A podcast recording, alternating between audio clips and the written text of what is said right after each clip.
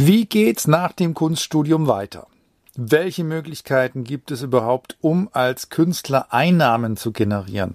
Stichwort Kulturförderung.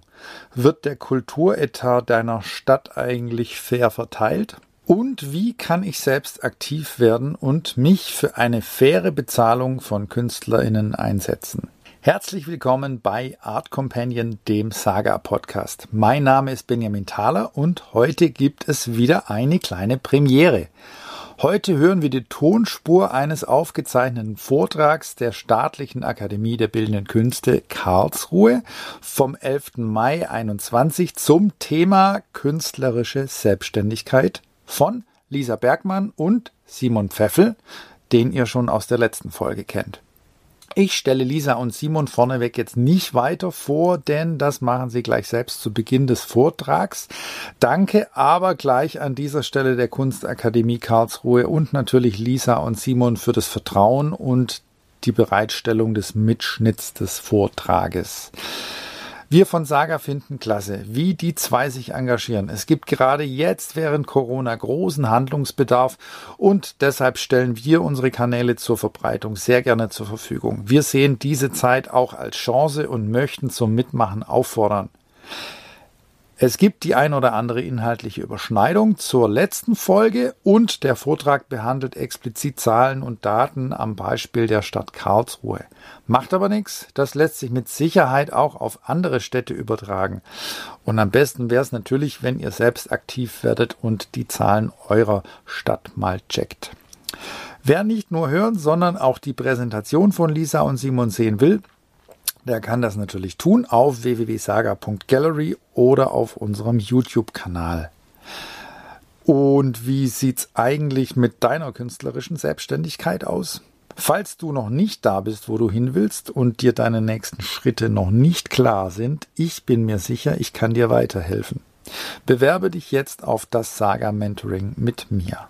Infos und Links wie immer in den Show Notes. Viel Spaß mit Lisa und Simon. Wir freuen uns sehr, dass die Kunstakademie Karlsruhe uns beide eingeladen hat. Simon, es war vor allem ja auch auf deinen Kontakten, weil du dort absolv äh, absolviert hast, mein Studium absolviert hast. Und äh, Simon Pfeffel hat mich angefragt, wir kennen uns, ich bin äh, Lisa Bergmann, ich bin Künstlerin und Kuratorin und äh, seit 2018 Vorsitzende im BBK Karlsruhe. Und ähm, äh, wir kennen uns aus, äh, aus verschiedenen, also vor allem aus diesem ganzen Zusammenhang, also weil wir immer wieder Gespräche haben, auch über Arbeitsbedingungen bildender Künstlerinnen und Künstler. Genau, wir kennen uns von einer Ausstellung, wo du an, äh, wo ich dich eingeladen habe, wo du teilgenommen hast, Simon. Und da sind wir eigentlich ein bisschen so ins Gespräch gekommen, auch eben über ähm, Arbeitssituationen. Und jetzt seit kurzem haben wir sehr viel zu tun. Einerseits in dem Bündnis für faire Kunst und Kultur oder gerechte Kunst- und Kulturarbeit in Baden-Württemberg. Ähm, und aber auch äh, in Karlsruhe haben wir in so einer losen Gruppe zusammen mit anderen, mit ähm, ähm, Malta Pawelczyk vom Space, mit äh, Florian Kaufmann von äh, Panorama e.V., also von P8 ähm, und anderen, ich weiß, mir fällt gerade gar nicht ein, wer da äh, noch Rina Quinte natürlich, auch von Space und von Arto Black, immer wieder Gespräche geführt, genau über diese Themen, über die wir heute Abend auch reden werden und waren da auch mhm. sehr viel in Kontakt mit der Karlsruher, ähm, mit den Politikern aus dem Karlsruher Gemeinderat. Genau. Ähm, dann ganz kurz zu mir. Genau, ich bin gerade Doktorand an der Kunstakademie wieder ähm, bei Frau Meister und was wir euch heute so ein bisschen vorstellen, ist auch ähm, nicht zuletzt eigentlich zu einem riesengroßen Teil die Arbeit eben von Lisa Bergmann, die sie jetzt gerade im BBK umsetzt. Sie ist da jetzt eben im Vorstand und seit einiger Zeit kümmert sie sich tatsächlich sehr darum, dass in Karlsruhe sich was ändert. Ähm, das eine oder andere werden wir euch heute davon zeigen. Dann können wir eigentlich beginnen, oder? Gibt es was, was dagegen spricht? Nee, ich finde es gut. Also elf nach. Kann man loslegen. Ja. Ähm, hoppala. Sehen alle meinen Bildschirm? Ja, gell? Ja. ja. Upsala, jetzt bin ich schon vorgesprungen. Gut. Ähm, Ich beginne jetzt einfach mal ganz kurz. Äh, unser Thema heute ist die künstlerische Selbstständigkeit. Die Frage danach, warum die künstlerische Selbstständigkeit ähm, nicht so richtig funktioniert, beziehungsweise was, woran es großen Änderungsbedarf gibt und vor allem auch am Ende die Frage, ähm, wer muss was ändern? Und meine Antwort darauf oder unsere Antwort ist darauf auch, wir zusammen müssen alle was ändern. Also es gibt gewisse Vorgaben, die sind nicht so, wie wir es uns wünschen. Davon stellen wir euch heute einige vor. Und letztlich geht es aber darum, dass wir alle quasi aktiv werden müssen, damit sich was ändert. Genau, und hier uns geht es vor allem eben auch darum, ähm, euch aufzuklären, also angehende Künstlerinnen und Künstler aufzuklären, aber natürlich auch, wenn jetzt äh, jemand zuschaut, der vielleicht aus einer anderen Branche kommt und ähm, mit der Kunst zu tun hat. Es geht tatsächlich darum, einfach ein paar Miss, äh, Missverständnisse auch auszuräumen, die irgendwie ähm, allgemein existieren, was wir immer wieder feststellen. Also in jedem Bereich, sei es die Politik, sei es die Kuratoren und Kuratorinnen, sei es die KünstlerInnen selber ähm, und eben auch die Bevölkerung. Da gibt es ganz, ganz viele, ähm, naja, ja, Missverständnisse, Dinge, die, also vielleicht auch Klischees, die so nicht stimmen, über die wir euch einfach gern äh, ein bisschen was erzählen möchten. Und das erste Missverständnis eigentlich, das da auf den Tisch kommt, ist ja eigentlich schon im Titel drin. Die künstlerische Selbstständigkeit. Ähm, für uns, beziehungsweise was passiert nach dem Studium, vielleicht bei dem einen oder anderen schon im Studium. Ähm, wir versuchen zum Preis und Stipendien zu bewerben. Ähm, häufig wird allerdings vergessen, dass Preis und Stipendium hohe Nachteile mit sich bringen. Also für uns KünstlerInnen ist, sind eben Preis und Stipendium eigentlich das Mittel, um sich zu finanzieren, weil es außer Kunstverkäufe sonst nicht so richtig Wege der Eigenfinanzierung gibt. Aber Preise oder zumindest Stipendien, bei Preise gilt es teilweise, ähm, Stipendien sind steuerfrei. Das ist auch ein Riesennachteil, denn man kann es bei der Künstlersozialkasse nicht anrechnen. Bei der Künstlersozialkasse kann man nur Einnahmen einrechnen, die man dann, die eben nicht steuerbefreit sind. Das bedeutet, wenn ihr jetzt zum Beispiel in der Corona-Zeit ähm, kein Einkommen hattet, aber viele Stipendien, dann kann das dennoch ein Grund dafür sein, dass ihr rausfliegt, weil ihr ähm, laut ähm, Finanzstatistik eben nicht genug Einkommen generiert. Zweitens sind Preise und Stipendien extrem kurzfristig. Ähm, wenn man eins hat, muss man sich eigentlich schon ums nächste kümmern. Und man ist eigentlich wie in einem Hamsterrad, es geht immer weiter. Und der größte Nachteil ist, ähm, finde ich für mich, die immense Abhängigkeit zum Beispiel von einer Jury. Also wenn eine Jury eigentlich auswählt, dann bekommt man schlicht keinen mhm. Preis und kein Stipendium. Ja. Und noch als kleine Nebenbemerkung,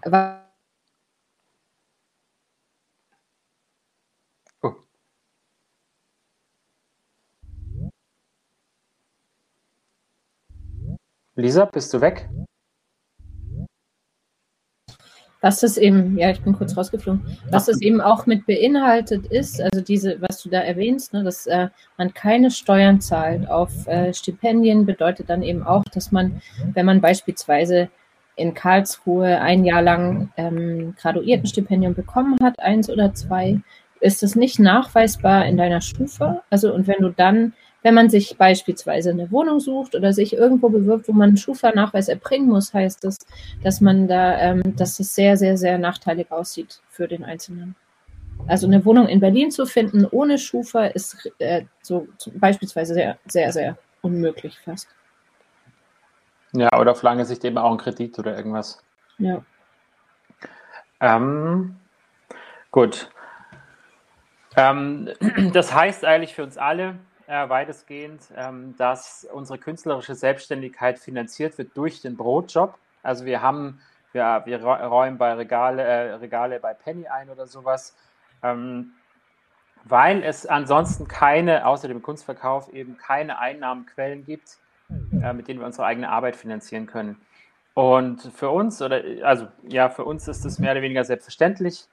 Ähm, wenn man sich aber vorstellt, zum Beispiel, ein Friseur ist auch ein Selbstständiger. Wenn man sich vorstellt, dass ein Friseur abends die Haare schneidet und dann tagsüber noch Leuten beibringt, zum Beispiel, wie man die Haare schneidet und eigentlich quasi eine Lehrtätigkeit machen muss, um seinen Friseurberuf zu finanzieren, dann klingt das total absurd. In der künstlerischen Praxis scheint das aber die gängige Lösung zu sein.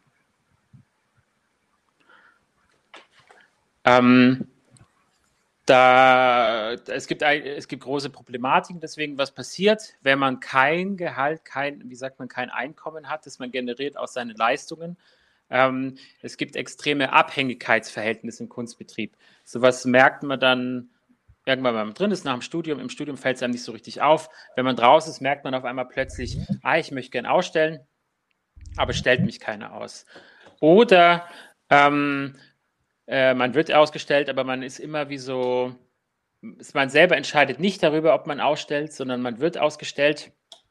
Und ich persönlich habe keine Kontrolle darüber, ob mich jetzt zum Beispiel das MoMA in New York ausstellt. Das ist prinzipiell kein Problem, weil es ist eben also ein freier Kurator, der darüber entscheidet. Aber das schafft große Abhängigkeitsverhältnisse dahingehend, dass wir über unsere eigene Selbstständigkeit ähm, häufig eben nicht groß entscheiden können. Zum Beispiel, wie viel wir verdienen wollen. Mhm. Ähm, und wenn sich Künstlerinnen eben nicht emanzipieren, dann bedeutet das, dass wir als KünstlerInnen das quasi das Ende der Nahrungskette sind. Wir sind die, die letztlich im Kunstbetrieb die abhängigsten sind, äh, was wir im Augenblick dadurch erleben, dass ähm, KünstlerInnen zu einem sehr großen Prozentsatz eben keine Einnahmen generieren. Und das ist nicht so, also wenn man jetzt sich dem Ende des Studiums nähert äh, oder dann abgeschlossen hat, ist es nicht so, dass man selber jetzt nur nicht verstanden hat, wie die anderen das machen. Dass äh, diese, dieses Problem betrifft eigentlich alle und meiner Meinung nach oder unserer beider Meinung nach wird auch viel zu wenig darüber geredet, auch schon im Studium zu wenig darüber geredet. Und für alle bleibt es so ein bisschen äh, mysteriös oder ein Mysterium, aber im Grunde ist es das, ne, dass man selbst, man ist danach selbstständig. Wie die ganze Geldproblematik an sich, also über Geld zu reden, ist ja immer so ein Tabu. Und dieses Tabu führt eben auch zu diesen Abhängigkeitsverhältnissen. Ähm, zur künstlerischen Selbstständigkeit, eben hier wollte ich noch einmal auf den Punkt bringen. Äh, wer nicht Kunst auf Lehramt studiert, der wird Freiberufler, der wird selbstständig. Selbst wenn man eine Galerie hat, mit der man zusammenarbeitet, stellt man immer Rechnungen. Äh, man arbeitet immer als Selbstständiger. Ähm, der Punkt ist eben, dass wie jeder andere Selbstständige, also ob es jetzt ein Elektriker ist oder ein Installateur, man ist darauf angewiesen, Rechnungen zu schreiben und man ist darauf angewiesen, ähm, dass diese Rechnungen bezahlt werden. Ja. Absolut, Entschuldigung. Oder wie eben Rechtsanwälte auch oder äh, Ärzte. Also es gibt, ne, es gibt so äh, Selbstständige und Freiberufler in, in sehr verschiedenen, ähm, wie soll man sagen, Sparten. Ähm, und die Künstler sind da jetzt keine äh, romantische Ausnahme. Genau. Ähm, und so ist es, äh, also bestehen halt verschiedene, es gibt wie so verschiedene Säulen der Selbstständigkeit, mit was man ähm, Geld verdienen kann. Das sind einerseits die KünstlerInnen Honorare für Ausstellungen oder sowas oder für eine Performance. Andererseits die Künstler in Vergütung, da kommen wir gleich noch dazu, die fällt unter das Urheberrecht. Vorträge, Workshops etc., Performances, wie auch immer, und dann letztlich eben der Kunstverkauf. Und wir alle als KünstlerInnen, die selbstständig sind, ähm, nach dem Studium sind es gewohnt, an unsere Kunst ein Preisschild zu hängen. Also ob es jetzt eine Malerei ist oder eine Performance, kann man mittlerweile genauso verkaufen. Ähm, wir sind es allerdings nicht gewohnt, an unsere Leistungen ein Preisschild zu hängen. Ähm, was ganz kurz bedeutet, ähm, wir können eine Arbeit quantifizieren. Wir können sagen, eine Malerei 90 mal 90 kostet dann 5000 Euro. Was wir nicht quantifizieren können, was wir nicht so richtig äh, mitbekommen, natürlich im Studium, aber letztlich auch nicht ähm, anwenden, ähm, ist, dass wir zum Beispiel die Vorarbeit für eine Ausstellung als Leistung äh, definieren, diese quantifizieren, ähm, Stundenlohn mal die Stunden, die wir ausgeführt haben und dann schlicht in einem Kostenvoranschlag diesen Kostenvoranschlag abgeben und vor allem auch vertraglich vereinbaren. Ähm, das ist die Problematik, vor der wir so ein bisschen hauptsächlich stehen, dass die Leistungen eben, die wir erbringen, jederzeit ähm, nicht als solche anerkannt werden. Und das ist, glaube ich, wenn man das so hört, denkt man, ist das erste Mal überrascht. Also ich glaube, unbewusst gehen wir alle davon aus, dass wenn uns beispielsweise ein Ausstellungshaus anfragt, dass man doch dann in irgendeiner Weise vergütet wird. Und das ist aber in Deutschland nicht der Fall. Also es gibt keine Verpflichtung, dass du dafür ähm, bezahlt wirst in irgendeiner Art und Weise.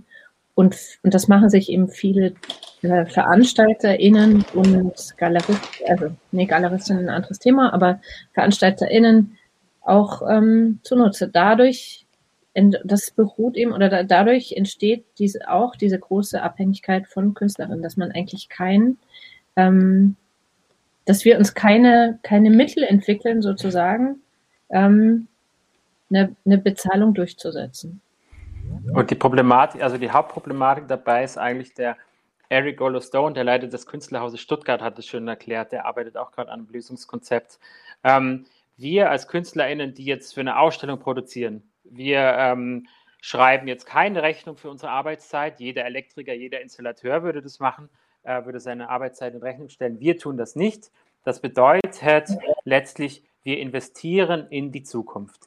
Die Idee ist, wir machen jetzt eine Ausstellung, keine Ahnung, Kunstmuseum irgendwo, Timbuktu, irgendwas, ähm, stellen dort aus und dadurch, dass wir dort ausstellen, steigt unser Ruf. Das heißt, später können wir dadurch Geld generieren. Die Problematik dabei ist, dass, dass wir im schlechtesten Sinne eigentlich investieren in unsere Arbeit, weil sich unsere Investitionen nie ähm, realisieren. Wir investieren einfach immer und immer und immer weiter, aber diese, diese, ja, die Investitionen, die zahlen sich eben nie aus, dadurch, dass die Leistungen eben von KünstlerInnen nicht anerkannt werden. Genau, und jetzt kam, äh, Simon, ich weiß gar nicht, wenn ich, was ich, also ob ich dann jetzt schon auf was vorweggreife, auf was wir später eigentlich viel mehr eingehen.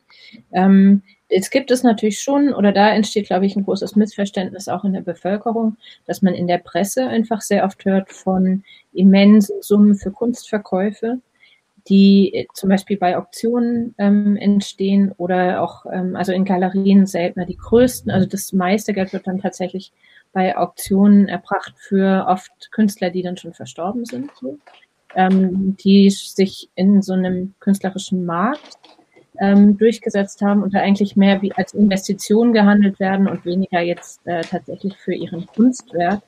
Ähm, das Problem ist aber, dass nur der allerkleinste Teil aller KünstlerInnen, die erfolgreich ausstellen, dann auch den Weg schaffen in den Kunstmarkt. Und das sind auch, muss man auch sagen, das sind auch ein bisschen voneinander unabhängige Sphären.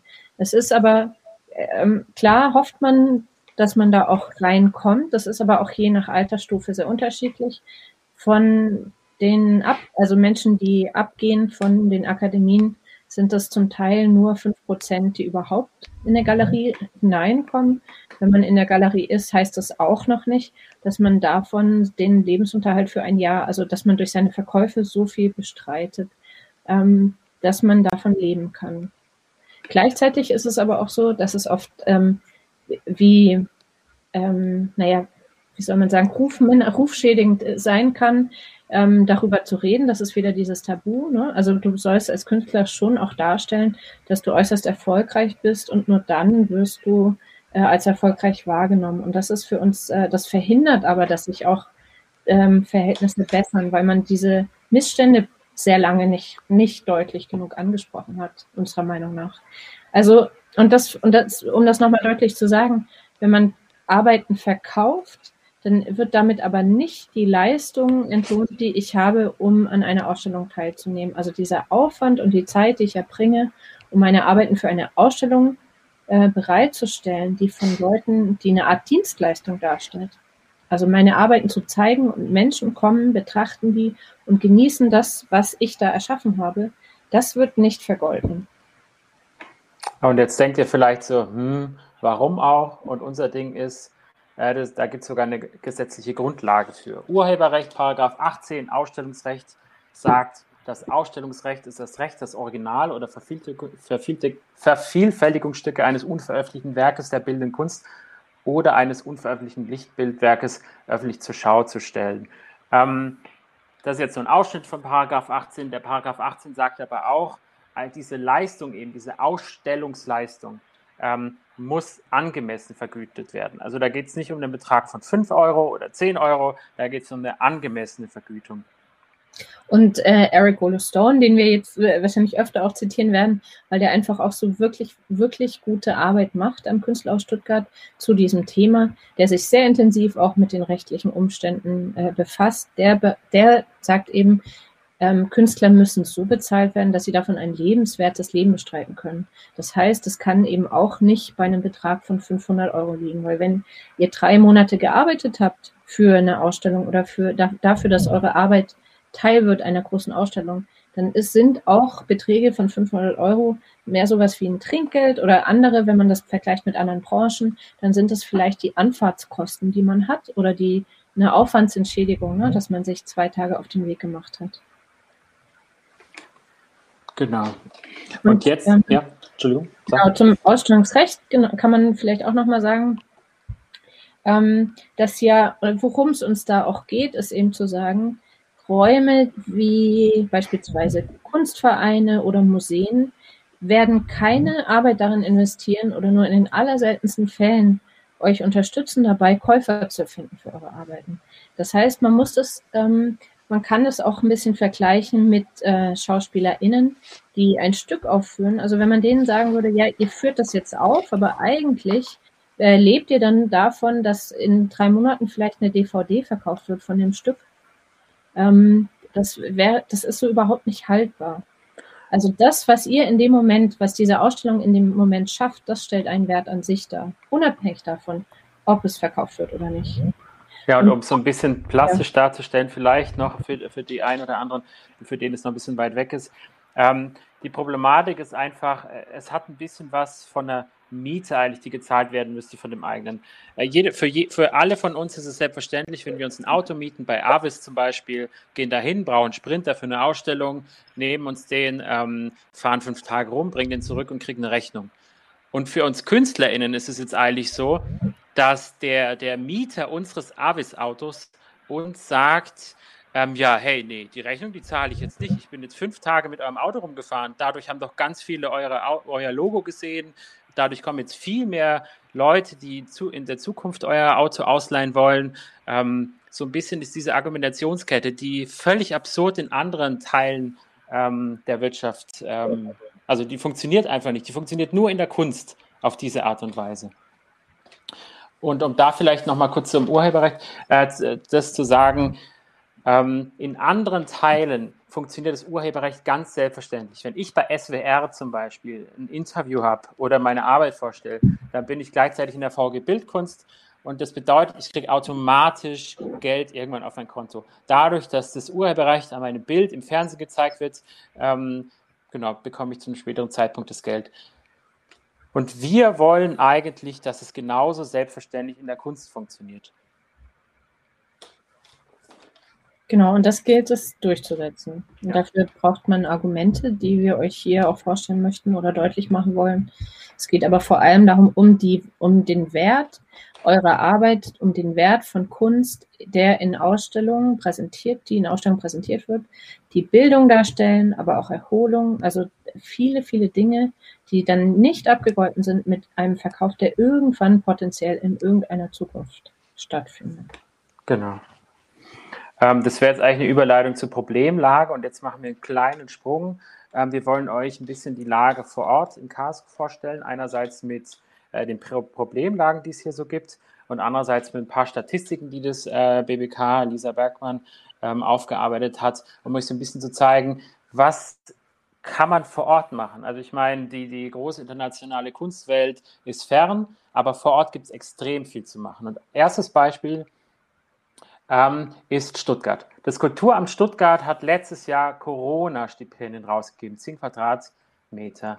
Ähm, das ist die Ak Bitte? Genau, hier ist das Stipendium, 10 Quadratmeter. Genau, 10 Quadratmeter. Ähm, hier habe ich kurz einen Kasten drum gemacht. Ähm, da steht eben drin, das ist jetzt ein aktueller ähm, äh, Screenshot von der Website. Bereits im vergangenen Jahr unterstützte das Kulturamt 21 freischaffende Stuttgarter Kunstschaffende mit dem Stipendium und begleitete sie während der Corona-Pandemie.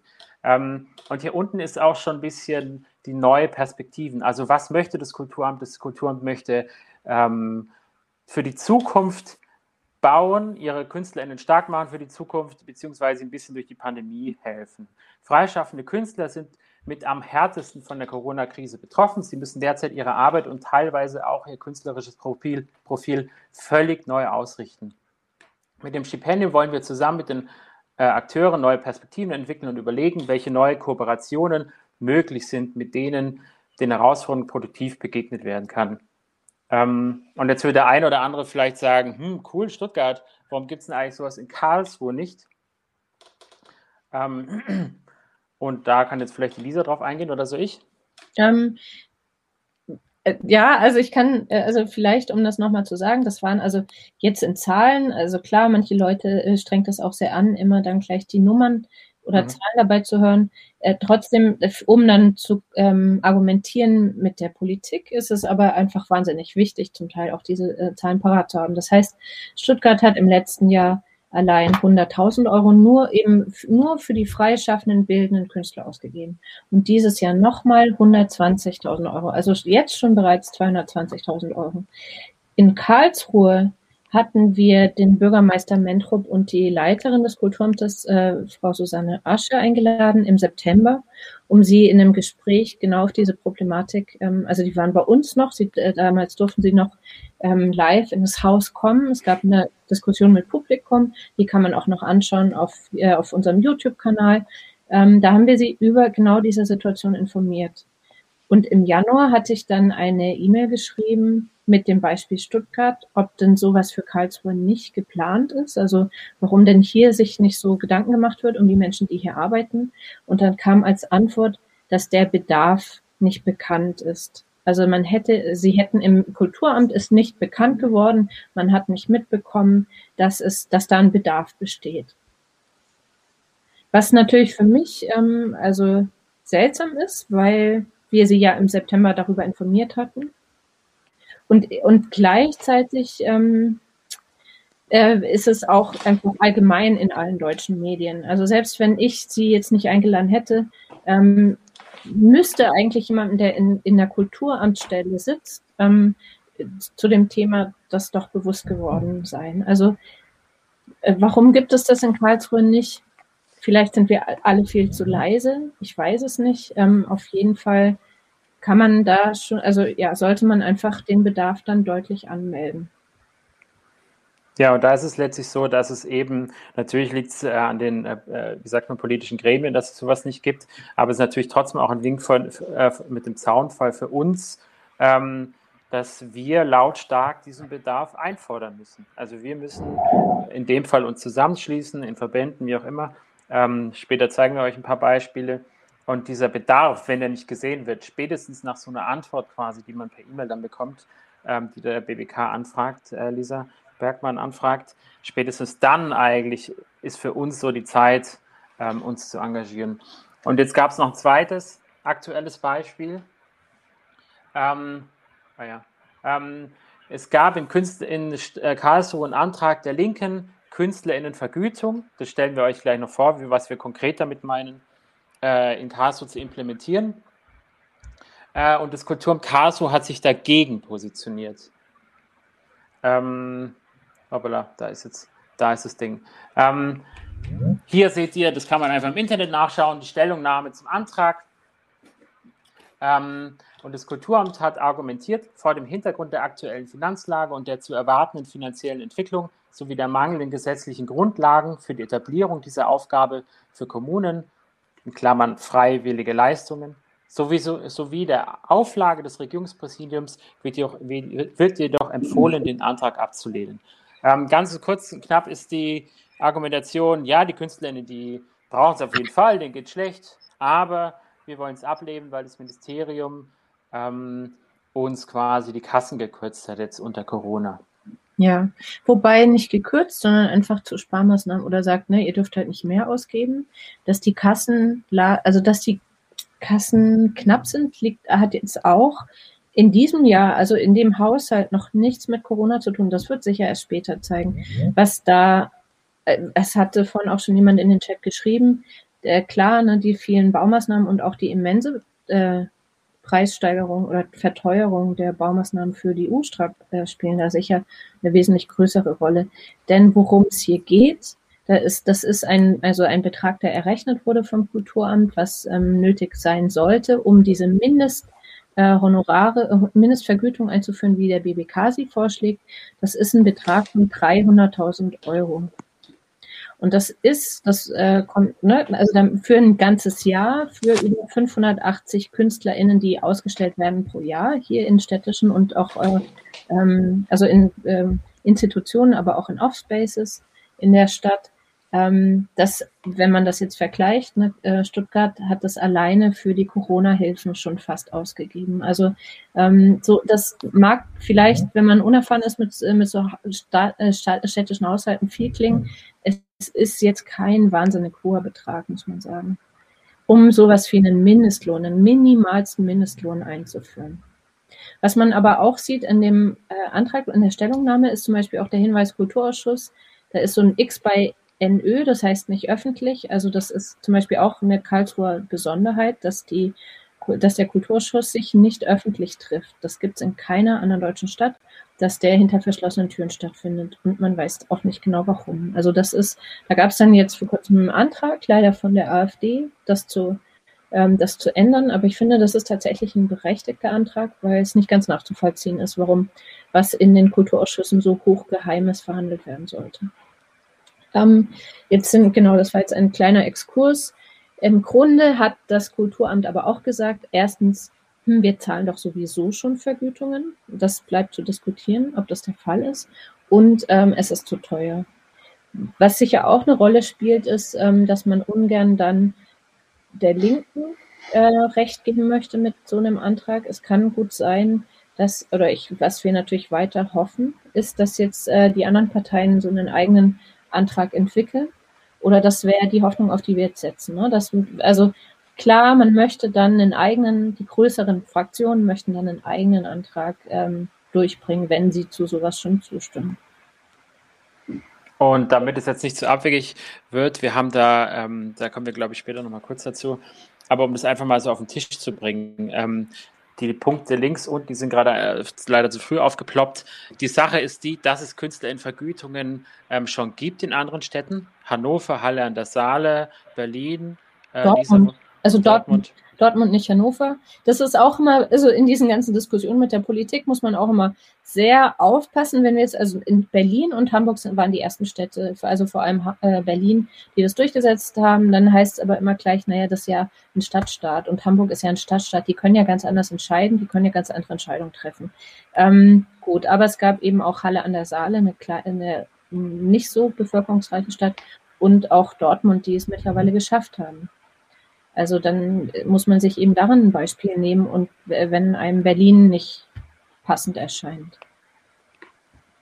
Genau, nur zu wissen, genau, das ist so, sowas schon schlicht, sowas ist schon umgesetzt. Sowas ist in anderen Städten schon Usus und so ein reiches Bundesland wie Baden-Württemberg, da scheint es länger zu dauern.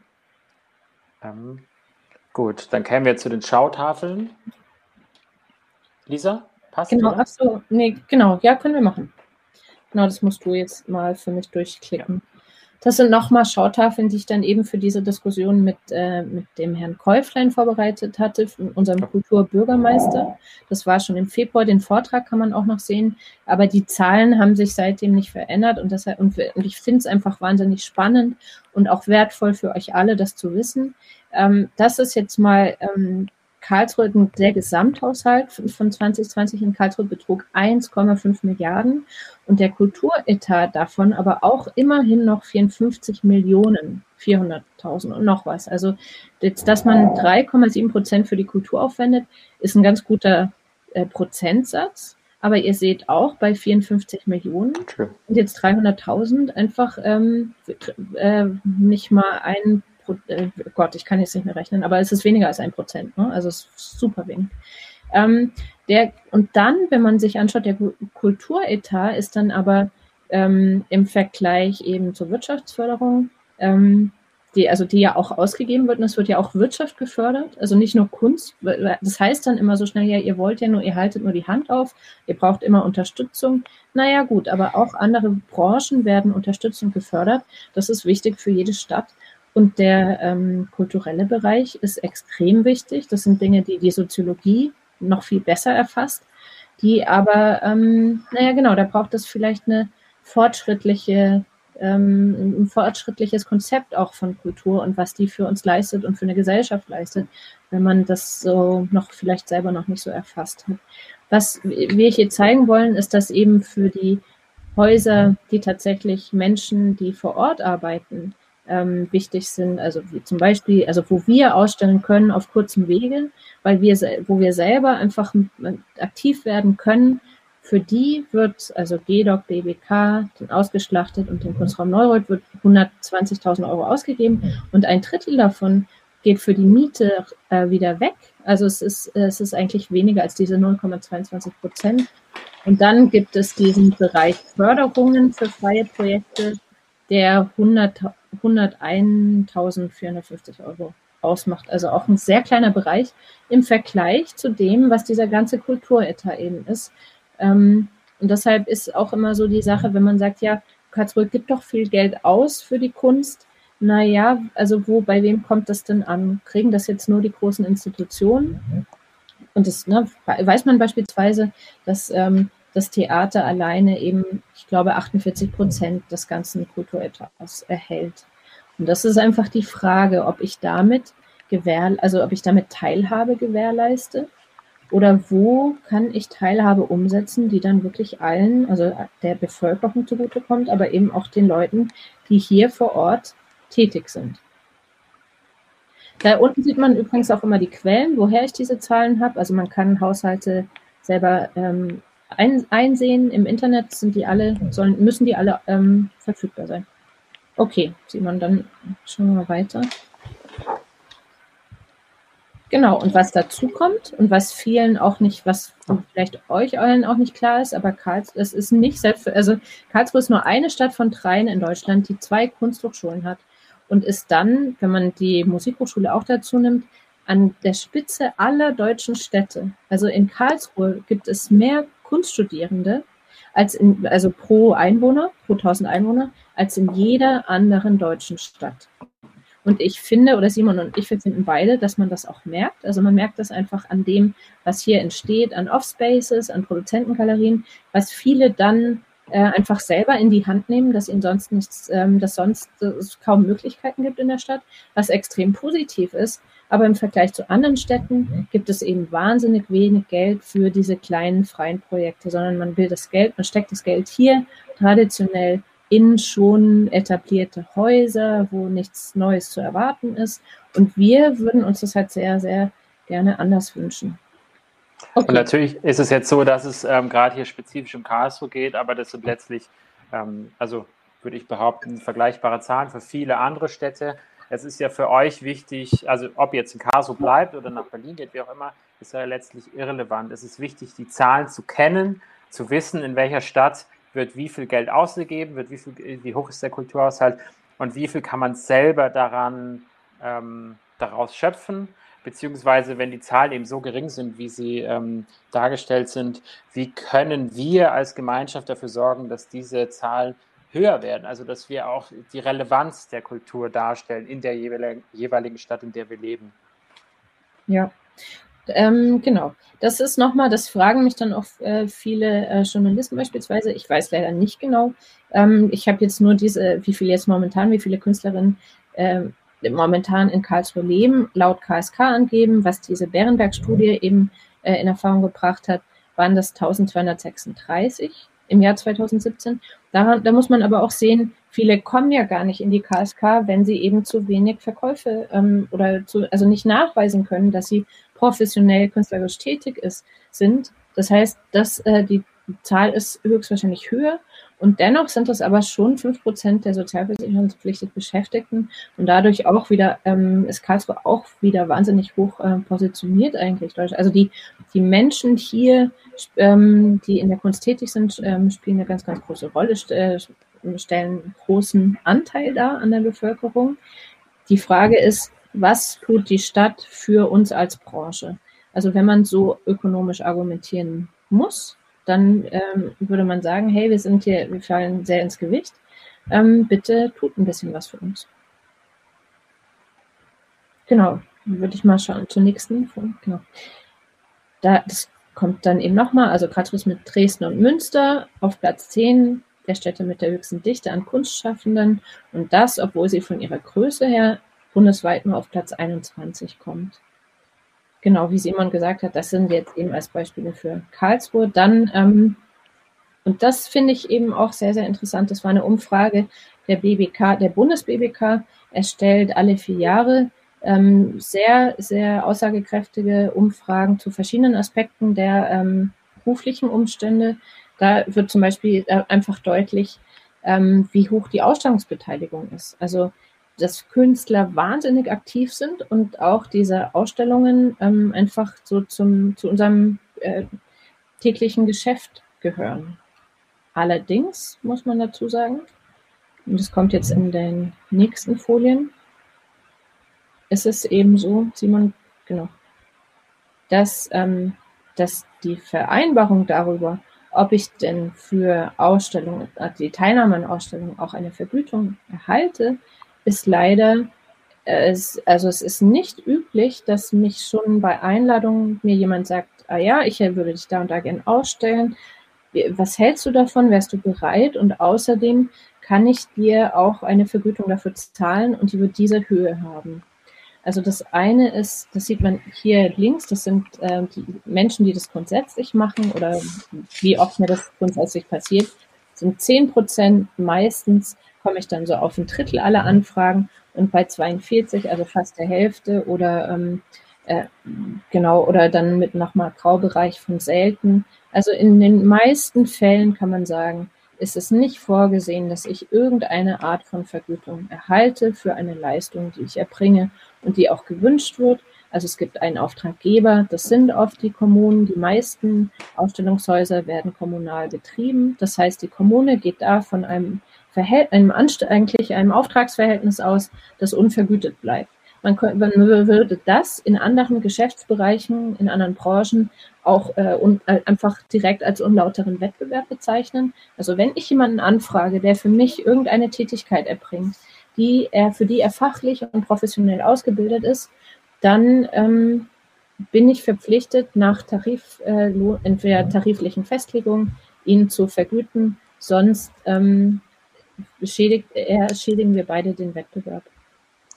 Und wir haben da ja auch in Vorbereitung auch mit Juristen geredet, also in meinem Fall auch mit einer Urheberrechtsjuristin. Ähm, und es ist so, dass Leistungen prinzipiell immer vergütet werden müssen. Also sogar, wenn ihr jetzt euer Nachbar bei euch, keine Ahnung, äh, der hilft euch streichen, theoretisch müssen auch solche Sachen vergütet werden. Also es gibt, sagen wir mal, keine gesetzliche Grundlage dafür, KünstlerInnen nicht zu vergüten. Ganz umgekehrt ist es so, dass es eben Urheberrecht wirklich, also es steht da drin, Künstler müssen angemessen vergütet werden. Auch das Urheberrecht hat seine Problematiken. Die Zweitausstellung eines Werks steht dort drinnen, ähm, beziehungsweise steht dort noch nichts drinnen, aber die Erstausstellung eines Werks muss angemessen vergütet werden. Und der zweite Punkt, warum ähm, äh, wir auch ein bisschen darauf beharren, dass wir alle aktiv werden müssen, dass sich da was ändert. Die Erfahrung von Lisa und mir, wir reden gerade auch mit vielen Kommunal- und Landespolitikern, ist diejenige, dass äh, die politischen Gremien schlicht die Zahlen nicht kennen. Wir werden ständig gefragt, ja, wie viele KünstlerInnen gibt es denn in Karlsruhe? Als ob wir jetzt irgendwie die Statistiken festlegen müssen. Also die, Polit also, äh, die ja. Politik, die über über solche Sachen entscheidet, weiß letztlich nicht, über was sie so richtig entscheidet. Und unsere Aufgabe ist es dahingehend auch, ähm, gewisse, bis zu einem gewissen Grad eine Aufklärungsarbeit zu leisten. Der Beruf der Künstlerin ist extrem verklärt äh, in der Wahrnehmung. Und wenn man dann mit vielen Politikern quatscht und denen das erzählt, ja, hey, so ist es und wir erbringen Leistung, die werden aber nicht vergütet, dann geht bei ganz vielen Leuten die Klappe auf und die sagen dann, ach, so ist das. Ähm, eine große Problematik liegt tatsächlich darin, dass es eine große Unwissenheit darüber gibt, wie der Künstlerinnenberuf funktioniert. Ähm, ja. Ja, und hier in dem Fall, das wäre so ein klassisches äh, äh, Beispiel, ne? ihr werdet angefragt, teilzunehmen, ihr seid euch unsicher oder das ist mir auch schon so gegangen. Ne? Ich weiß nicht, wenn ich dann frage nach einer Vergütung, sagen die dann, nee, das geht nicht und ich werde wieder ausgeladen. Und das passiert tatsächlich, dass man sehr, sehr ähm, komische Blicke erntet und äh, auch eher Sachen zu hören bekommt wie, ja, aber wir ähm, sorgen doch dafür, dass du den Raum bekommst, reicht dir das denn nicht? Und das ist so eine Umkehrung eigentlich dessen, was da, um was es geht. Also wenn Kunst ausgestellt wird, dann geht es doch um die Kunst. Also es geht doch um meine Arbeit, um eure Arbeit. Es geht doch nicht darum, dieses tolle Haus zu zeigen.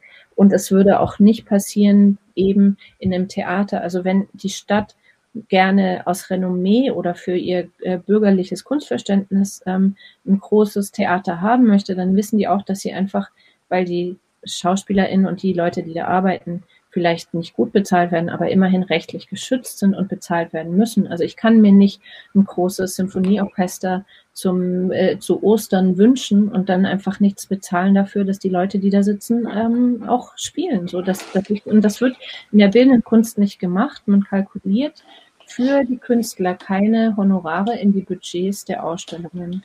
Und das gilt es, dafür gilt es, ein Bewusstsein zu bekommen. Also das, äh, es kann nicht sein, dass alle, die beteiligt sind an Ausstellungen, wie die Aufbaukräfte und die Aufsichten und auch die Putzkräfte und alle, die daran teilnehmen, auch die Grafiker und so weiter und so weiter, bezahlt werden, einfach weil sie Rechte haben. Und diejenigen, die für den ganzen Trubel verantwortlich, also die dafür die Grund sind, warum das alles passiert, die mit solchen ähm, Argumenten einfach von, ja, also ihre Forderungen vom Tisch gewischt werden. Das ist nicht haltbar, unserer Meinung nach. Gibt es noch Statistiken, die du noch zeigen möchtest, oder sollen wir in den Vortrag zurückspringen? Vielleicht kurz das zu den Galerien, da gibt es nochmal so eine Übersicht, wo man nochmal sieht, ähm, genau, das ist auch, genau, das war Umfrage ja. einmal zu, genau, dass tatsächlich, jetzt glaube ich, war noch eins weiter zurück, die zum Gesamtverdienst also laut dieser Umfrage des BBK verdienen ähm, 65 Prozent aller Künstlerinnen lediglich bis zu 5000 Euro im Jahr über ihre Kunst.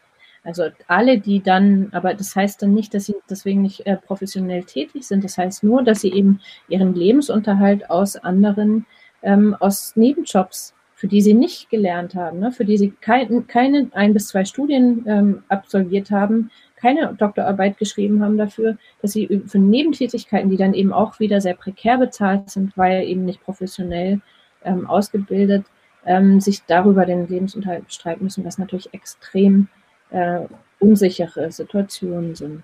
Ja, und wenn man es eben nochmal vergleicht, also der Friseur, der sich über eine Lehrtätigkeit äh, finanziert zum Beispiel, in anderen selbstständigen Bereichen ist es ein völlig absurdes Beispiel. Nur in der Kunst funktioniert es extrem gut, dass man halt bei Penny die Regale einräumt und dafür eben die eigene Praxis und, bezahlt. Genau. Und jetzt, um das nochmal dann zurück, ne, wenn, dann, wenn man das den Politikern äh, erzählt, dann sagen die, naja, es gibt halt so viele Künstler.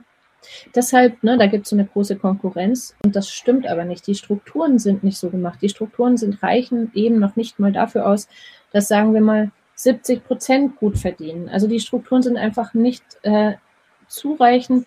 Die sind so, als würden wir immer noch, als würden die KünstlerInnen immer noch im Barockzeitalter leben und alle anderen sind aber im Hier und Jetzt angekommen. Gut. Und dann, genau, guckt doch mal, was, also das ist dann Gruppenausstellung, also 100 Euro für eine Gruppenausstellung. Jeder Fünfte erhält überhaupt nur eine Vergütung. Okay, und dann, ja, ja, genau. Und diese über 20.000 Euro, das ist ja auch nicht viel. Da hast du dann irgendwie 1,3 im Monat vielleicht verdient. Das schaffen nur 10% der Künstler und nur 2% der Künstlerinnen. Das ist natürlich auch nochmal ein extrem, also eine extrem unhaltbare Situation, wie unterschiedlich Männer und Frauen in der Kunst bezahlt werden, angesehen sind, ähm, äh, da Möglichkeiten haben, äh, davon zu leben. Das kommt bei uns, das ist jetzt aber nicht das Hauptthema, obwohl ich es eben auch sehr wichtig finde. Hier ähm, sieht man nochmal, also die also dass tatsächlich ein großer Teil der Ausstellung über die Kommunen eben stattfindet. Bundesland so nochmal ein Zehntel und der Bund kaum. Deshalb sind eigentlich auch die Kommunen tatsächlich Ansprechpartner, um Änderungen durchzuführen. Die Kommunen drücken sich aber und schieben dann doch alles auf den Bund und sagen, naja, solange es von oben keinen Beschluss gibt, dann äh, machen wir auch nichts, müssen wir nicht machen. Also wir, sie wollen keine Verpflichtung eingehen, die, die, zu denen sie nicht gezwungen werden. Obwohl es menschenrechtlich und auch äh, arbeitsrechtlich gesehen unhaltbare Zustände sind. Und da für uns natürlich auch, ich sag mal, ist die Handelnden, die solche Forderungen durchsetzen müssen, bedeutet es, wir müssen einerseits auf kommunaler Ebene präsent sein und auf der Landesebene. Auf Bundesebene ist es ein schwieriges Ding, da kommen wir später noch dazu, wer da präsent ist.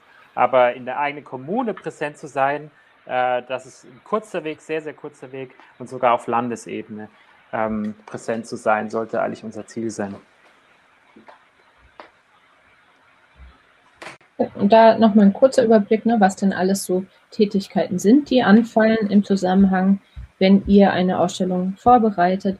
Das sind eben die Konzeptionsleistung. Denn die Kuratoren und Kuratorinnen, Veranstalter, Veranstalterinnen wollen ja mittlerweile eben, das kommt auch dazu, dass da auch mit der Zeit ein großer Wandel stattgefunden hat.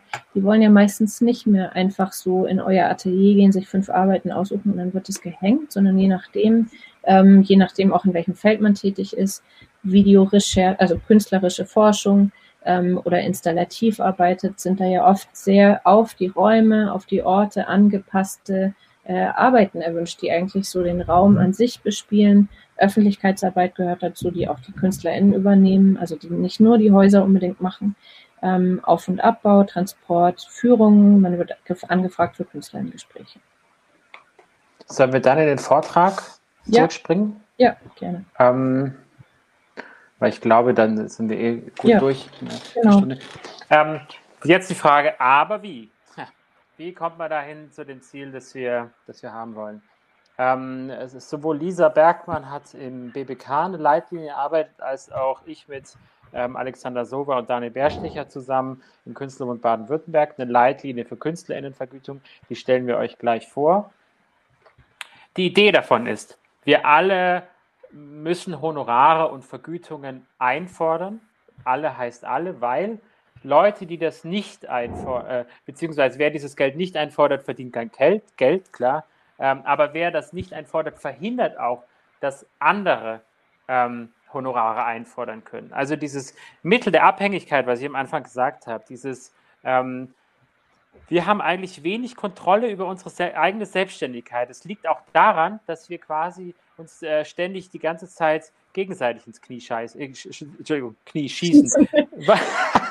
Weil ähm, äh, andere, die das eben nicht einfordern, äh, dieses Honorar einfordern, die können dann eben genommen werden. Ich, der, der, der das möchte, kann potenziell rausfliegen. Und was ja. ich da nochmal sagen möchte, äh, ist es schon auch vor allem häufig unser eigenes Problem. Meine Erfahrung zeigt, dass Ausstellungsmacher häufig ähm, ähm, äh, daran ähm, interessiert sind, dass es gelingt. Die wollen euch ausstellen, die wollen, dass das funktioniert für alle Seiten. Ähm, äh, häufig ist das Problem, dass wir als KünstlerInnen schon gar nicht anfangen, unser Honorar einzufordern, weil wir die Abhängigkeitsverhältnisse spüren und äh, ja. das Gefühl haben, wenn wir jetzt was einfordern, dann passiert uns aber was. So. Ja, und es hilft nichts, da in dem Punkt nett zu sein. Das schadet uns allen, das schadet euch.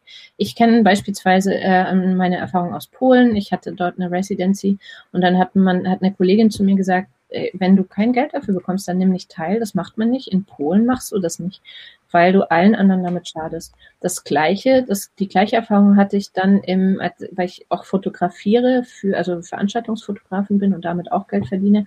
Und da war auch das erste, dass ein Kollege mir gesagt hat, guck mal, verlangen so und so viel. Du, wenn du weniger verlangst als diesen Stundenlohn, dann schadest du dem gesamten Wettbewerb in der Stadt. Das ist auch in anderen Branchen gang und gäbe. Also das ist nichts äh, Unstatthaftes, sich darüber zu verständigen. In anderen Berufen gibt es eben nur rechtliche Bestimmungen. Also Rechtsanwälte haben ähm, deine Tarifordnung und dürfen nicht weniger verlangen als und so viel. Das ist ganz normal und wir sollten uns eben auch daran halten und uns als Branche also man muss es nicht so bezeichnen, aber wir sollten uns schon als ähm, zusammengehöriges ähm, äh, Arbeitende verstehen. Und äh, wie gesagt, an der Künstlerdichte liegt es nicht. Also auch so Städte wie Paris zum Beispiel mit ex extremer Künstlerdichte haben Künstlerhonorare. Wenn man dort in einem Museum ausstellt, kriegt man ganz selbstverständlich ein ähm, Honorar. Ja, und das ist vielleicht auch so eine, äh, auch eine Forderung dieses äh, Bündnisses, das gerade, das sich gegründet hat, äh, im, gerade in Baden-Württemberg. Die sagen, das kann aber auch nicht sein, dass man nur, weil man im kulturellen Feld arbeitet, automatisch ein Drittel weniger bekommt als in allen anderen Berufen. Wie, wo, auf welchen Gedanken gründet sich diese Annahme? Das ist nicht haltbar. Das kann nicht sein, dass KünstlerInnen beispielsweise, wenn sie in Offspaces tätig sind, für Veranstaltungen ähm, 1000 Euro ausgeben und die freie Wirtschaft würde, also oder eine Agentur würde für das Geld ja noch nicht mal die Haustür aufschließen. Also das ist einfach, ähm, das, das an sich ist dieses Gedankengebäude hm, für uns nicht gut. Und das ist auch nicht, also wie würde man das begründen? Und der Punkt ist auch, dass wir eben aus diesem Tabu raus müssen. Also die Problematik ist ja darüber, wir sprechen nicht über diese Gelder. Äh, die, es muss aber genau umgekehrt werden. Es muss ganz selbstverständlich äh, werden, dass Künstlerhonorare gezahlt werden. Das ist das Ziel, wo wir eigentlich hin müssen. Ja. Und das ist eben strukturell. Ich glaube, vorhin am Anfang kam mal die Frage ganz kurz, ähm, oder es war, ja, dass ähm, wenn Häuser nicht damit rechnen, dann kalkulieren die für eine Ausstellung ein bestimmtes Budget und sind dann überrascht, wenn ihre Kosten nicht aufgehen, weil jetzt auf einmal jemand Geld dafür will. Und das muss aber eine, einfach eine Selbstverständlichkeit und eine Gewöhnung stattfinden, wenn man keinen rechtlichen Beschluss fasst. Also wenn alle warten, bis der Bund das rechtlich anders entscheidet, dann muss vorher schon einfach eine Gewöhnung an diese Tatsachen stattfinden. Genau. Ähm, Punkt zwei, aber wie, da kommen wir eben gleich noch dazu. Ähm, meiner Ansicht nach, und ich glaube auch Lisas, also ganz sicher Lisas Ansicht nach, müssen wir uns einfach zusammenschließen. Die Problematik ist, dass wir alleine nichts erreichen. Also wenn ich jetzt zum, beim Kulturamt an die Tür klopfe und sage, ja, ich möchte gerne Künstlerin vergüten, ähm, wir müssen als Gemeinschaft ähm, quasi unsere Rechte einfordern. Wie das passiert, ähm, erzählen wir gleich noch ganz kurz, wie das möglich ist. Es gibt aber Beispiele, da haben eben sich die KünstlerInnen durchgesetzt. Berlin, Hamburg, Halle, Dortmund gibt es schon KünstlerInnen-Honorare. Ähm, sind die KünstlerInnen auf die Barrikaden gegangen und haben ihre Forderung durchgesetzt. Ähm, und unser Ziel ist es im Augenblick, das in Baden-Württemberg und jeweils auch stadtspezifisch zu machen, wobei man da einfach schlicht sagen muss, wie vorhin das Beispiel, glaube ich, gezeigt hätte, gezeigt hatte, manche Städte äh, wie Stuttgart sind einfach einen Schritt weiter. Und wir müssen uns dafür einsetzen, dass Karlsruhe diesen Schritt auch hinterhergeht. Ja, Genau, um es nochmal zu betonen, in Berlin und Hamburg war das tatsächlich der BBK, die das ja. in ganz langer Arbeit, aber eben auch nicht dann drei Leute, die dann im Vorstand sind, sondern die, also die ganze Stadt, da gab es, ähm, der Auslöser waren, äh, es, es, dauert jetzt zu lang, aber ne, es gab wirklich so, alle Künstler haben, haben sich engagiert, haben den Mund aufgemacht und dann hat sich 2016 was verändert. Und seitdem haben die äh, Auftragsvergütungen. Und zwar ähm, auch, naja, wie soll man sagen, jetzt nicht im Wahnsinn mehr Höhe, aber es sind immerhin, ich glaube momentan, das kann man auch alles im Internet finden, ich glaube momentan 1500 Euro verpflichtend für, ähm, man, man hat beim Wasser, also verpflichtend für Einzelausstellungen und dann gibt es eben bestimmte Beträge.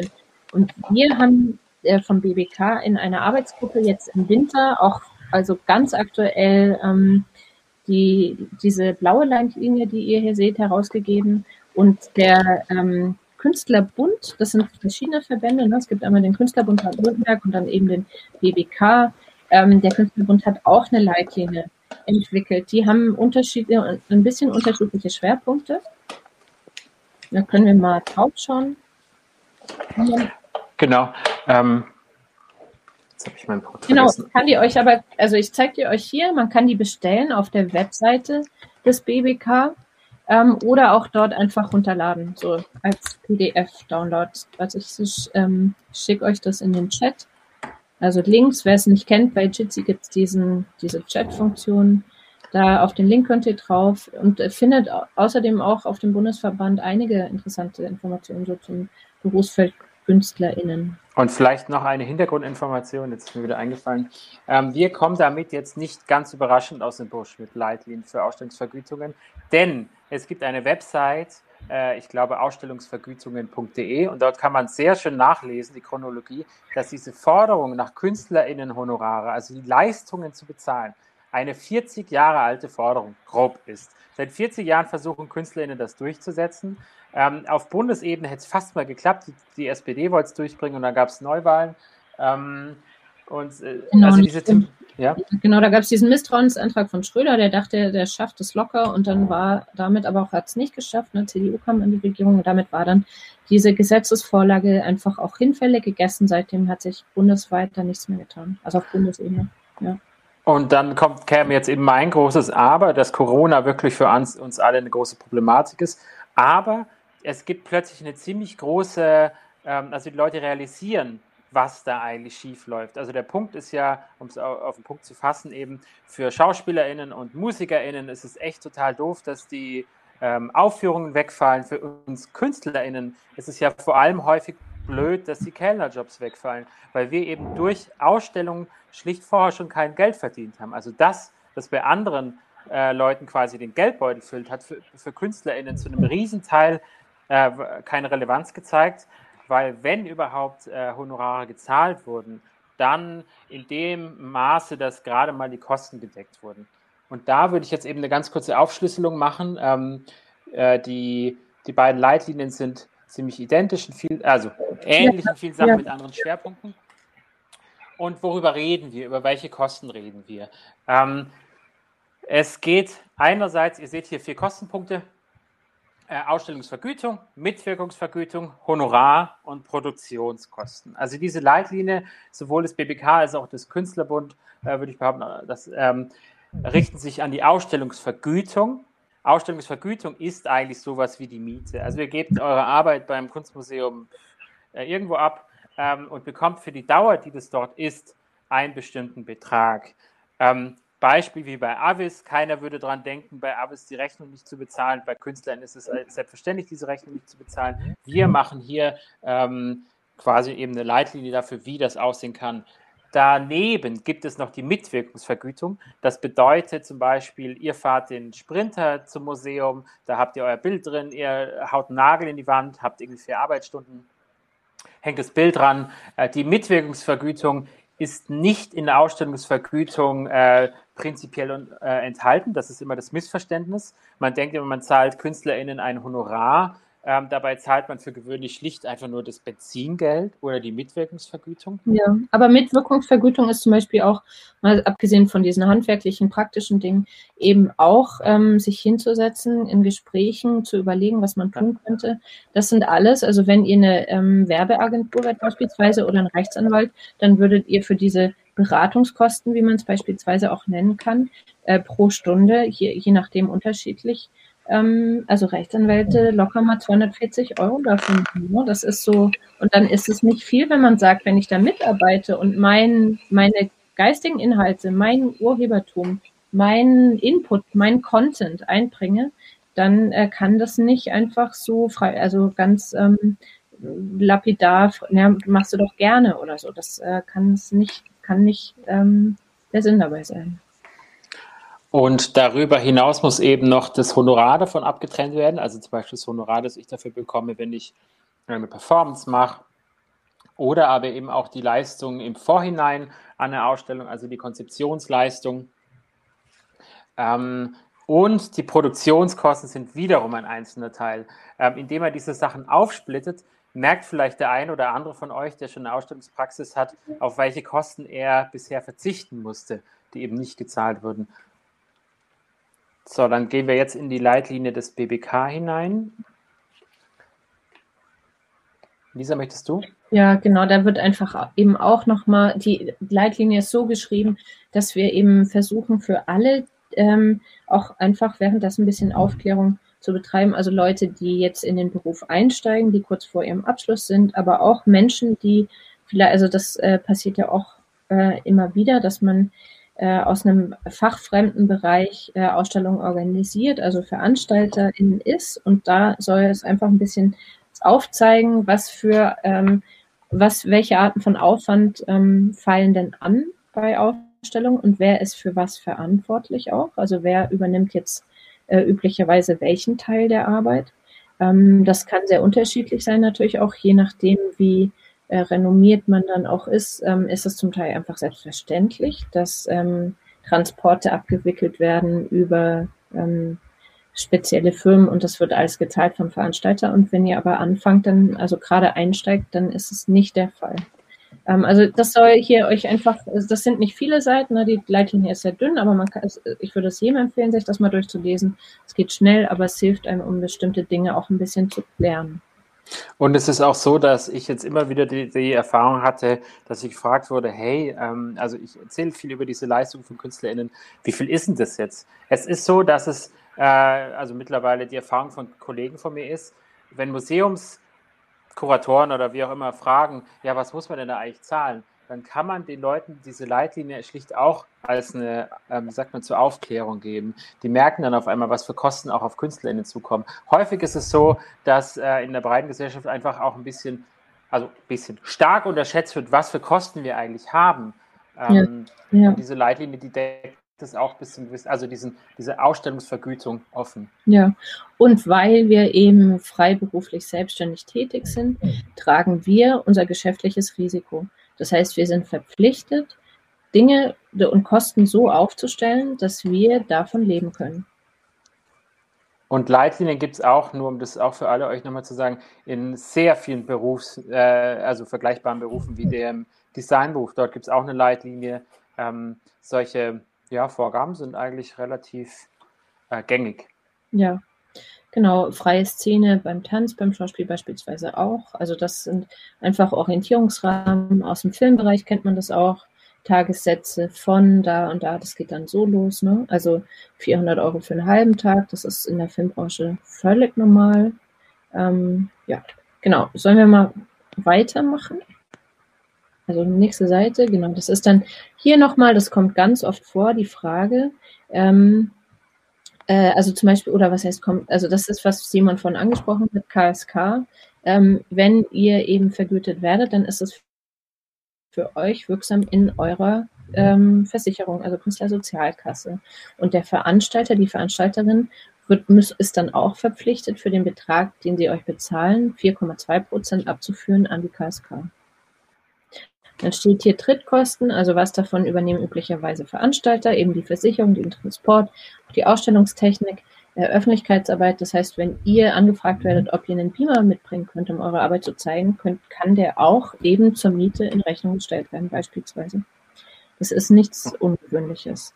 Und hier haben wir eben in der Leitlinie, um das, ähm, weil das dann vielleicht auch ein bisschen zu komplex ist, wenn man das so beschreibt, mal Muster vorgestellt, wie man das berechnen würde. Also es gibt hier diesen Grundbetrag für die Vergütung, die sich richtet nach ähm, Besucherzahl, beispielsweise jetzt hier der Kultureinrichtung, in der ihr ausstellt. Natürlich würde man da einen anderen Faktor anlegen bei einer Kunsthalle mit bis zu 100.000 äh, Besucherinnen im Jahr, die auch schon einiges an ähm, Infrastruktur im Hintergrund hat, ist natürlich was anderes, als wenn man ähm, in einem soziokulturellen Ort ausstellt. Und dann, in einem Projektraum zum Beispiel. Ja, genau.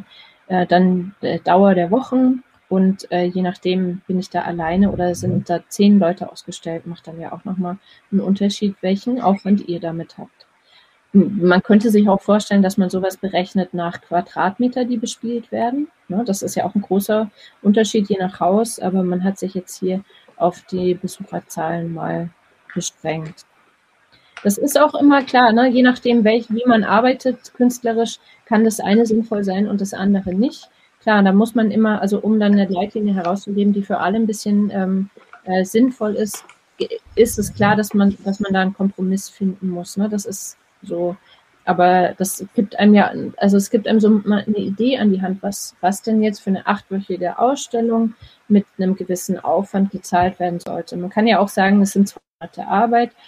Als Selbstständiger würde ich ähm, auch jetzt mehr verlangen, weil ich davon ausgehe, dass ich in den zwei Monaten ähm, keine Akquise für neue Projekte machen kann, weil ich einfach völlig eingebunden bin mit dem Projekt. Also ein selbstständig Tätiger, für den sind jetzt 5000 Euro für zwei Monate. Und dann habt ihr ja auch noch einen Monat Vorbereitungszeit. Also es ist jetzt nicht unermesslich viel. So, aber wenn man diese Zahlen vorschlägt, jetzt einem Kurator, einer Kuratorin, würden die, glaube ich, sehr, ähm, ja, wahrscheinlich schon auch ein bisschen erschrecken dabei. So. Was einfach ungewohnt ist. Noch, ne? Genau, da gibt es äh, Musterverträge, also auch wichtig, dass wir uns alle angewöhnen, vor der Ausstellung auch auf einen, einen Vertrag abzuschließen oder auf einen Vertrag zu bestehen. Und dann ganz wichtig ist eben auch, was ist in dem Fall, wenn die Ausstellung abgesagt wird und ihr ja. habt aber auch schon angefangen zu arbeiten, wie das jetzt ständig passiert, dann sollte man auch extrem darauf achten, dass man eben im Ausfall auch Kosten erstattet bekommt und äh, auch ein Teil des Honorars. Also man kann zum Beispiel auch reinschreiben, man bekommt die Hälfte des vereinbarten Honorars im Vorfeld und die andere Hälfte bei ähm, Aufbau, dann bei Eröffnung der Ausstellung beispielsweise. Ähm, das ist aber wichtig, darauf zu achten, weil das gerade jetzt eben immer wieder der Fall ist. Oder man wird auch gefragt, für äh, Hilfen, die man jetzt beantragt, liegt denn ein Vertrag vor? Und dann sagen, müssen Künstlerinnen halt auch ganz oft sagen, ich hatte überhaupt keine Vereinbarung, also nur mündlich, mündliche Vereinbarung. Genau, und da zeigen sich zum Beispiel die Abhängigkeitsverhältnisse. Ja, habt ihr keinen Vertrag, dann ist es natürlich kein Problem für die Ausstellungsmacher zu sagen, hey, nee, dann lassen wir das. Und da gibt es ein aktuelles Beispiel, die Villa Roth. Ähm, das geht gerade ein bisschen durch die sozialen Netzwerke. Ähm, dort hat der Vorstand äh, gerade für 2021 zwei Ausstellungen abgesagt und die KünstlerInnen hatten sich schon vorbereitet. Die haben die Arbeiten schon gemacht. Ähm, jetzt ist da natürlich, also ist ein riesen Wehklagen, was natürlich eine krasse Sache ist. Wenn man allerdings keinen Vertrag hat, hat man halt nichts, auf das man pochen kann. Und wenn ich jetzt aber mich drei Monate für eine spezifische Ausstellung, also auch für einen spezifischen Raum vorbereitet habe, dann heißt es ja nicht, dass ich erstens diese Arbeit gleich woanders ansetzen könne und zweitens habe ich für diesen spezifischen Ort Leistungen erbracht, die dann schlicht, äh, also nicht, nicht nur einfach nicht gezahlt werden, sondern mit einer Hand einfach vom Tisch gewischt werden, ohne dass sie irgendeine äh, Herangehensweise habt, daran was zu ändern. Und man kann das schon sagen, ne, wenn man immer wieder hört, ja, äh, Kunst ist uns so wichtig in der Gesellschaft. Also ein bisschen ist es schon so, dass das eben auch, ähm, das geht halt über Wertschätzung hinaus, ne? also oder über Lippenbekenntnisse hinaus. Also man braucht einfach Rechte, man braucht bestimmte Arbeitsrechte. Und die gibt es eben, solange ihr euch quasi an die, ich sag mal, die, Selbstständig, die Selbstständigkeit haltet, an sich zum Beispiel das Urheberrecht. Wenn ihr einen Ausstellungsvertrag habt und dort ist kein angemessenes Honorar drin, ähm, dann könnt ihr eben durchs Urheberrecht ähm, eine angemessene Vergütung nachverhandeln. Ähm, das funktioniert dann so, dass ihr, genau, ihr habt kein Honorar oder ein minimales Honorar. Sobald ihr einen Ausstellungsvertrag habt, habt ihr eben eine Handgabe äh, durch den Paragraph 32 Urheberrecht zu sagen, ich, ich äh, benötige aber eine angemessene Vergütung. Ja. Gut. Ja. Ähm, jetzt haben wir so ein paar Beispiele der Mitwirkung. Ich glaube, das passt ganz gut. Dann sind wir in fünf bis zehn Minuten fertig. Ähm, erst, ne, also wir haben drei verschiedene Beispiele, sage ich kurz vorab. Ähm, als allererstes den Kulturrat. Da ist heute Abend eine sehr interessante, ähm, eigentlich zum selben Thema, äh, eine sehr also interessante. Deutsche, Moment, das muss man vielleicht dazu sagen. Der Deutsche Kulturrat, das sind wir im Grunde. Also in, im Deutschen Kulturrat sind die Verbände der ausführenden Künstler, beispielsweise der äh, BBK. Also das ist eben nichts ähm, staatliches oder kommunales, sondern das ist unsere Interessensvertretung. Und vor allem übergeordnete, also nicht nur für KünstlerInnen, sondern tatsächlich für Übergeordnete. Und das hat also es braucht KünstlerInnenverbände, die sich spezifisch für KünstlerInnen einsetzen. Es macht aber auch Sinn, noch übergeordnete Verbände zu haben. Und da kommen wir dann gleich nochmal zu dem Bündnis in Baden-Württemberg, weil natürlich auch eine Riesenproblematik ist, dass wir KünstlerInnen uns mit den Institutionen häufig aufreiben. Also es ist so, ich als Künstler gehe zum Ausstellungshaus und sage, ich brauche jetzt ein Honorar und dann sagt das Ausstellungshonorar, äh, dann sagt das Ausstellungshaus, ich habe aber kein Geld und letztlich kommt man dazu nichts. Ähm, der Kulturrat und auch das Bündnis das ich euch gleich noch kurz vorstellen werde, sind einfach so äh, Momente, da tritt man als Künstler mit Institutionen in Dialog und versucht gemeinsam was politisch äh, zu erreichen, um sich eben nicht selber aufzureiben, was im Augenblick noch relativ viel passiert. Ja, und genau, um es vielleicht noch mal ein bisschen deutlicher zu machen. Der Deutsche Kulturrat ist sozusagen der Spitzenverband aller deutschen Kulturverbände. Hm. Das ist Vergleich, und wenn man da jetzt mal den Vergleich zieht mit dem Deutschen Sportbund. Also das kriegt ihr sicher irgendwie mit. Ne? Der Deutsche Sportbund hat wahnsinnig viel zu sagen, ist wahnsinnig einflussreich und hat, wenn irgendwas in der Richtung entschieden wird, sind die immer da an erster Stelle und kritisieren oder ähm, lenken eben auch oder äh, lenken und äh, sagen der Politik, ähm, welche äh, Entscheidungen nötig sind. So und ähm, der äh, Kulturrat momentan macht wirklich extrem gute Arbeit. Also der Herr Zimmermann ist da wahnsinnig auch ein, also sehr aktiver Sprecher. Ähm, und das äh, also lohnt sich auch diesen, den beispielsweise den, äh, die, äh, wie sagt man, Newsletter zu abonnieren, dann kriegt man auch so, ähm, kriegt man tatsächlich immer zeitnah mit, was da gerade in Verhandlung ist. Und hier zum Beispiel seht ihr jetzt einen Ausschnitt von der aktuellen Website. Rechts unten Pressemitteilung, äh, Künstlersozialkasse soll, äh, also muss verbessert werden. Es gibt viele Problematiken dort. Es sind jetzt über die Corona-Zeit tatsächlich viele rausgefallen.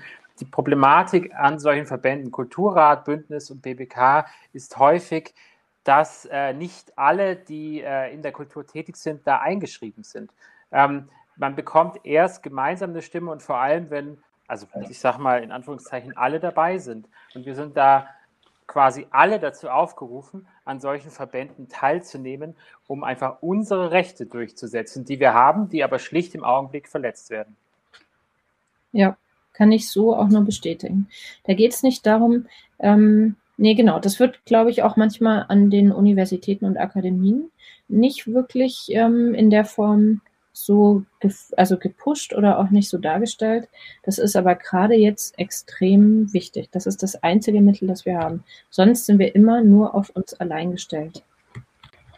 Und Corona zeigt eben gerade im Augenblick tatsächlich sehr vielen Leuten, dass es anders geht. Also Corona ist gerade, kann ein Turning Point sein, wenn man ihn nutzt. Ähm, genau, dann kommt ähm, der Kulturrat. Möchtest du kurz was dazu sagen, Lisa? Ah ja, genau, das ist beispielsweise so ein Bereich, was ich, ähm, das gibt zu, auch zu dem Thema, was wir vorhin kurz angesprochen haben, ne, die unterschiedliche Situation von Frauen und Männern im Kulturmarkt, wahnsinnig wenig Zahlen.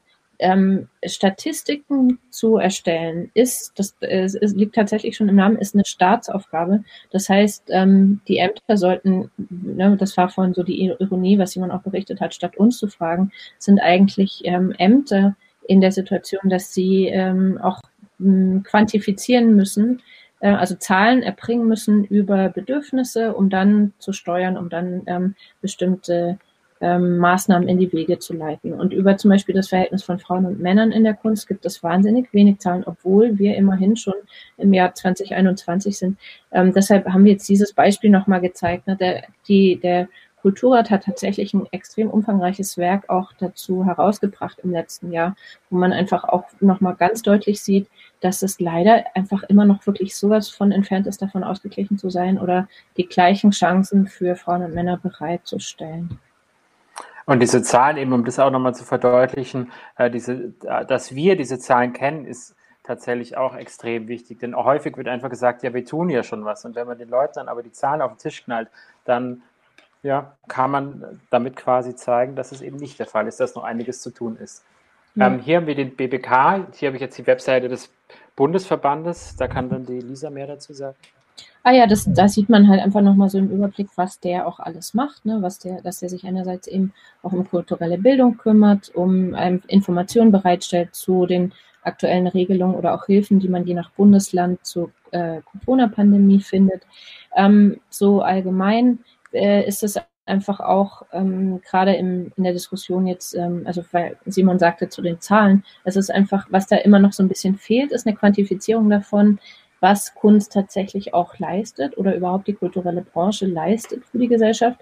Und man, wir müssen einfach auch davon wegkommen, äh, so dass, ähm, glaube ich, die Politik sich immer so gegen uns erwehrt, sondern einfach ein bisschen darauf pochen und deutlich machen, wie wichtig wir sind für die Gesellschaft. Und ähm, da gibt's äh, noch, also und darüber beispielsweise gibt's auch wahnsinnig wenig, also was die Soziologie dann auch eher erfassen müsste, so, ne, was wir leisten an auch ähm, mhm. Integration, egal ne, welches Thema gerade aktuell wird, in der bildenden Kunst wird das sofort verhandelt, es wird sofort umgesetzt und Leute finden eine Möglichkeit, sich darüber eine Haltung zu gewinnen. Also all diese Dinge, die da passieren, dass Kunst eigentlich funktioniert wie so ein großer Katalysator für die Gesellschaft das muss, also wir müssten eigentlich viel mehr in so eine, ähm, ihr, ihr dürft, äh, und das ist auch eben der Ansatz in Karlsruhe zu sagen, es gibt hier ein ganz großes Potenzial, ihr habt extrem gut ausgebildete Leute, die extrem wertvolle Arbeit tun. Wollt ihr wirklich, dass die, dass keiner von denen hier bleibt? Wollt ihr wirklich, dass die sich irgendwo anders ähm, selbst, selbstständig machen müssen, weil die Stadt nicht erkennt, dass da eine andere Art der Kulturförderung oder Kultur ähm, auch Unterstützung notwendig ist. Und hier auf der Startseite seht ihr dann auch gleich Startseite des BBK-Bundesverbandes, rechts die Leitlinie für Ausstellungsvergütung. Findet ihr sofort drauf. Genau, Download oder bestellen eben. Und jetzt wäre jetzt hier so der letzte Punkt, den ich noch kurz reinbringe, ist eben www.dasbündnis.net. Ähm, ein neu gegründetes Bündnis, ich hatte vorhin kurz davon erzählt. Ähm, dieses Bündnis möchte kulturübergreifend funktionieren, also es möchte eigentlich der Kulturrat auf der Ebene Baden-Württemberg sein. Denn unsere Erfahrung, also die, die das gegründet haben, ähm, sind KünstlerInnen, sind äh, Kunstinstitutionen. Uns ist allen gleichzeitig bewusst geworden, dass ähm, sich was verändern muss auf vielen Ebenen. Ähm, wir erarbeiten gerade in diesem Bündnis ähm, die Punkte. Also wie gesagt, am Anfang waren es KünstlerInnen hauptsächlich und Inst Kunst Kunstinstitutionen. Ähm, dieses Bündnis möchte aber wesentlich breiter sein, möchte auch die darstellende Kunst mit reinbringen, zumal es eben auch von der darstellenden Kunst viel zu lernen gibt. Also in der darstellenden Kunst wird häufig solidarischer gearbeitet. Dort funktionieren einige Sachen schon, die bei uns in der Kunst noch nicht so richtig, in der bildenden Kunst noch nicht so richtig funktionieren. Dieses Bündnis, warum ich das hier jetzt auch an diesem Punkt erwähne, es gibt für euch verschiedene Mittel der Beteiligung. Der BBK ist in eurer Stadt. Ähm, äh, ich sag mal, der, der braucht auch eure Mitarbeit unbedingt. Das Bündnis ist eine Sache, die funktioniert eher für Baden-Württemberg insgesamt, kann natürlich dann auf kommunaler Ebene ähm, stark werden. Im Bündnis ist es aber vor allem im Augenblick noch so, dass wir noch sehr vieles erarbeiten. Ähm, auch die Punkte, die auf den Tisch müssen. Ähm, um das kurz zu sagen, was will man verarbeiten? Es geht einerseits um den Dialog mit äh, politischen Gremien, es geht aber auch um den Dialog nach innen. Also eine gerechte äh, Kunst- und Kulturarbeit zu schaffen, heißt nicht nur, ähm, wir brauchen KünstlerInnen-Honorare, sondern, das, äh, sondern es gibt viele Problematik des Systems, zum Beispiel der Gender Pay Gap. Wer sind die Schwächsten eigentlich im Kulturbetrieb? Wo liegen die Abhängigkeitsverhältnisse und wie können wir diese Abhängigkeitsverhältnisse schlicht aufheben, damit ähm, ja, wir über Problematiken offen reden können? Lange Rede, kurzer Sinn. Ähm, der BBK, der hat extrem interessante Lösungshinweise, äh, Lösungsvorschläge, an denen ihr euch aktiv beteiligen könnt. Und im Bündnis ist es so, dass man sich noch an der Erarbeitung im Augenblick beteiligen kann. Ein Nahziel ist zum Beispiel, um das kurz auf den Punkt zu bringen, Ende Mai wird es in Baden-Württemberg Haushaltsverhandlungen geben oder Anfang Juni, glaube ich. Haushaltsverhandlungen sind auf Landesebene als auch auf städtischer Ebene häufig der Punkt, ähm, da muss man sich als, ich sage mal, Lobbyverband oder wie auch immer positionieren, damit ähm, die eigene, ähm, ja, der, der, der eigene Punkt gestärkt wird.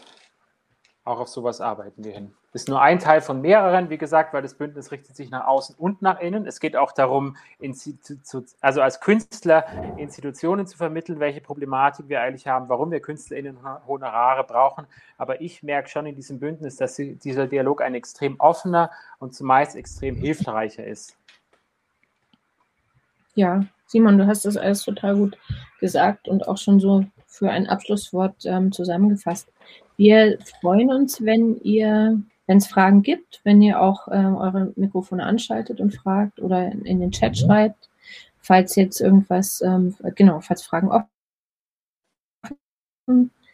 sind, das war, war jetzt ja auch wahnsinnig viel. Ähm, es würde mich auch interessieren, ob euch das jetzt als super neu ähm, vorkam, ne? oder ob ihr das, äh, also ihr sowas zum ersten Mal hört jetzt gerade.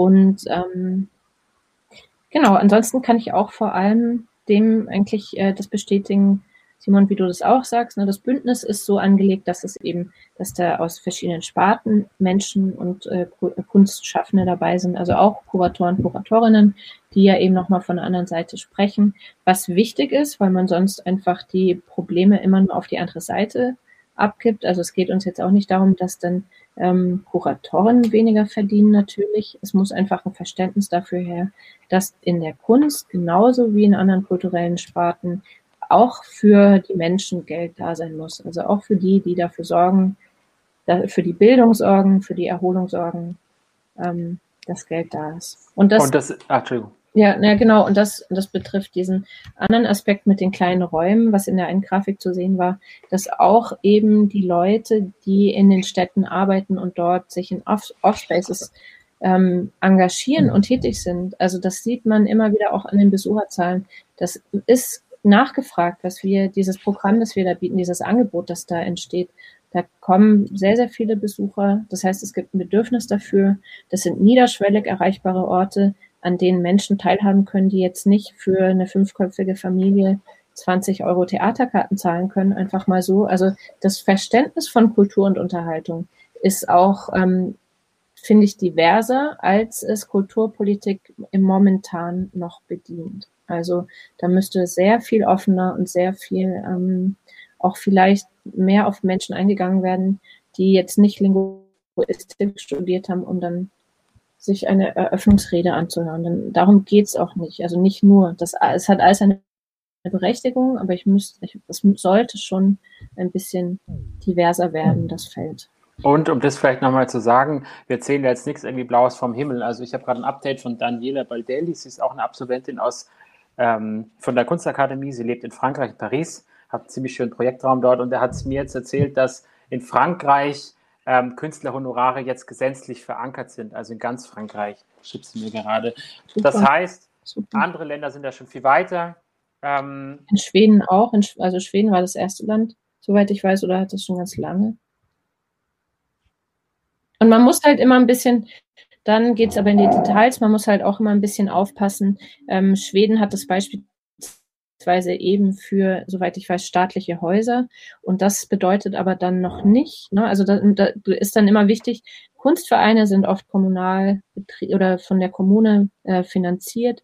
Dann gibt es eben verschiedene Kunst, äh, verschiedene Orte, die verschiedene äh, Träger haben. Und je nachdem kann es sein, dass ihr dann irgendwo ausstellt, wo eben so es einfach kein Honorar gibt. Und das, und auch eben, deshalb sind, wollen wir eigentlich, dass es einfach, dass es Fonds gibt, die dann eben auch Honorare übernehmen, gerade für die Offspaces, weil die in der Stadt wie Karlsruhe einfach zum Leben in der Stadt beitragen und zum Angebot in der Stadt in einem viel höheren Ausmaß unserer Meinung nach, als es jetzt ähm, vielleicht große Häuser schaffen. So und dann muss aber dafür muss man eben Lösungen dafür finden, wie man da äh, Menschen auch vergütet. Und, ah ja, genau, jetzt kam im Chat, in den Niederlanden gibt es auch eine Ausstellungsvergütung. In den Niederlanden haben KünstlerInnen beispielsweise auch ähm, öfters mal gestreikt. Also wenn, so, wenn es, in, wenn sich große Häuser geweigert haben, Vergütung zu bezahlen, dann haben Künstler solidarisch gestreikt und gesagt, nein, wir stellen da nicht aus. Und das sind Maßnahmen, da, das wäre einfach toll, wenn, wenn wir in Deutschland auch so weit kommen, dass wir wirklich sehen, wir müssen da zusammenhalten. Es hilft nichts, wenn einer alleine da sagt, nee, danke, das müssen einfach alle machen.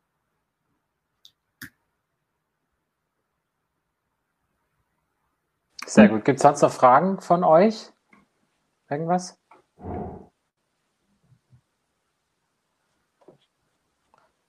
Für wen gelten diese Preise, die ihr in der Leitlinie gezeigt habt? Ist das ein Basishonorar für Akademieabgängerinnen, quasi wie ein Mindestlohn?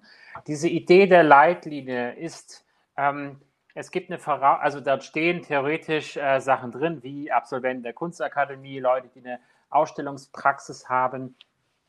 Ähm, in der Leitlinie könnt ihr nachlesen, für welche, ähm, also es gibt für verschiedene Häuser verschiedene äh, Rechenpunkte. Zum Beispiel Galerien sind zum Beispiel ausgenommen, weil Galerien ja versuchen, eure Arbeit zu verkaufen. Ähm, Projekträume sind weitestgehend ausgenommen, weil es einfach selbstständig, also da, das ist ein anderer, wie sagt man, die wollen was anderes. Jemand, der zum Beispiel mehr bezahlt, ist der Anwalt um die Ecke, weil derjenige durch eure Arbeit letztlich beworben wird. Also wenn jemand schön sein Arztpraxiszimmer vollhängt, dann bringt es erstmal euch nichts, sondern es ist vor allem eine Werbemaßnahme für diese Person, weil eure Kunst dort hängt und diese Person zahlt mehr. Was lange Rede, kurzer Sinn. Ähm, diese Leitlinie ist an diejenigen gerichtet, die eine Ausstellungspraxis haben. Ähm, eure Selbstständigkeit muss auf verschiedenen äh, Grundlagen aufbauen. Die, äh, die Künstlervergütung wird keinen von uns reich machen. Ähm, wir werden, wir haben erst ein, ähm, sag ich mal, mehr oder weniger geregeltes Einkommen, wie das halt bei Selbstständigen ist, dadurch, dass wir verschiedene Standpunkte haben. Vielleicht den Kunstverkauf, äh, unbedingt Ausstellungsvergütungen, Workshops oder wie auch immer, Performance-Honorare. Ähm, und diese Leitlinie letztlich richtet sich an diejenigen, die ausstellen. Denn unserer Meinung nach reicht eine, also meiner Meinung auf jeden Fall nach, reicht eine Ausstellung als Begründung dafür aus, ein Honorar oder eine Ausstellungsvergütung einzufordern, weil wir eine Leistung erbringen. Ja, also wenn die Frage daran sich gezielt hat, wer für wen das dann zutrifft, dann ähm, ist ein Kriterium, äh, also wie eben bei der KSK auch, der Abschluss einer Kunstakademie kann aber genauso sein wie dann, das ist ein zweites Kriterium jetzt bei Verbänden, ob man nachweisen kann durch den Lebenslauf oder durch das Portfolio, dass man ähm, selbstständig arbeitet. Also genau, und das ist eben kein Basishonorar, wie jetzt Simon erklärt hat gerade. Vielen Dank äh, auch an Thomas Schleret, der geschrieben hat, das ist auch nochmal ein guter Hinweis eben, also auch bei Auktionen bekommen dann nicht die KünstlerInnen den, äh, den Erlös, sondern der Vorbesitzer. Und auch da sind KünstlerInnen nicht beteiligt ne, an dem Zweitverkauf oder an der, an der Wertsteigerung. Ja, also es gibt da und auch zu den Stipendien gibt es noch einiges zu sagen. Also in den Details kann man wirklich noch sehr, sehr viele Dinge auch, ähm, also oder Förderungen, auf die man sich bewirbt. Beispielsweise kann man in Karlsruhe kein eigenes Honorar oder kein keine ähm, Entschädigung für den Arbeitsaufwand geltend machen, sondern nur für alle anderen. Also allein das finde ich ist schon, gibt schon sehr, also das ist einfach ein, also unhaltbar einfach. Ja, weil da wird ja davon ausgegangen, dass ich immer mein eigenes Gehalt aus anderen, aus einem Zweitberuf bestreite, genau. weil das, was ich tue, eben keine Entschädigung bekomme. Und so ist es auch beim äh, Stiftung Kunst vor. Das ist eine äh, bundesweite Stiftung. Also das muss dringend geändert werden. Und da sind die Verbände eben gerade auch äh, so in der Diskussion, dass man damit Schluss macht, mit dieser seltsamen Vorstellung, dass Künstler einfach immer nur, ähm, also wie in feudalen Zeitaltern, ähm, Mäzenaten brauchen und irgendwie andere Kissen haben, auf die sie zurückfallen und man ihnen einfach immer ein paar Krumen reicht und dann äh, viel, viel Dank erwartet dafür. Was wir wollen, ist eine Bezahlung und keine Förderung und wir wollen auch nicht, dass man uns ständig sagt, ja, ihr, ihr haltet ja auch immer nur die Hand auf und wir müssen euch geben und geben und so. Das, nee, wir, wir bringen Leistung, wir bringen wertvolle Leistung für die Gesellschaft, die muss angemessen vergütet werden. Gutes Schlusswort eigentlich. Gibt es noch Fragen von euch? Der Vortrag ist, wird auch, ist ja aufgezeichnet worden. Ihr könnt euch den auch nochmal anschauen. Wenn ihr Fragen habt, dann meldet euch sehr gerne an Simon oder an mich, je nachdem. Äh, bleibt im Gespräch, diskutiert untereinander. Ähm, das ist wahnsinnig wichtig. Ja, und der letzte Punkt vielleicht, äh, wenn wir uns dafür nicht einsetzen, dass sich was verändert, dann wird es keiner für uns sonst machen. Also wir müssen einfach auch als, ich sag mal, Branche ähm, laut werden. Ja, wir müssen vermitteln, was wir wollen, was wir brauchen und wo unsere, also schlicht das, wie es Lisa gesagt hat, dass unsere Leistungen, die wir erbringen, auch vergütet werden. Also wir freuen uns, verteilt die auch gerne, verschickt das weiter ähm, an alle, die damit zu tun haben. genau. Links zum Aktivwerden haben wir euch in den Show Notes zusammengestellt. Und wenn du möchtest, dass ich mir deine Situation genauer anschaue, dann bewerb dich jetzt auf das Saga Mentoring. Wir hören uns, dein Benjamin von Saga.